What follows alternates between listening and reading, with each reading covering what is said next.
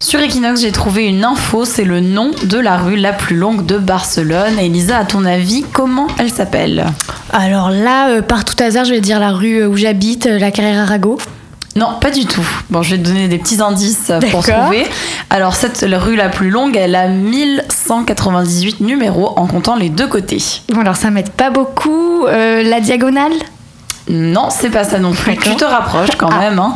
Nouvel indice, euh, la rue la plus longue fait 13 km de long.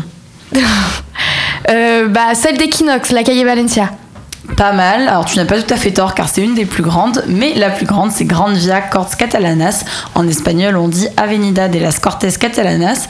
Pour la petite histoire, elle porte ce nom depuis 1931 car avant, elle s'appelait Avenida de José Antonio Primo de Rivera, qui était le nom d'un dictateur. Ah. Equinox. La radio De Barcelone.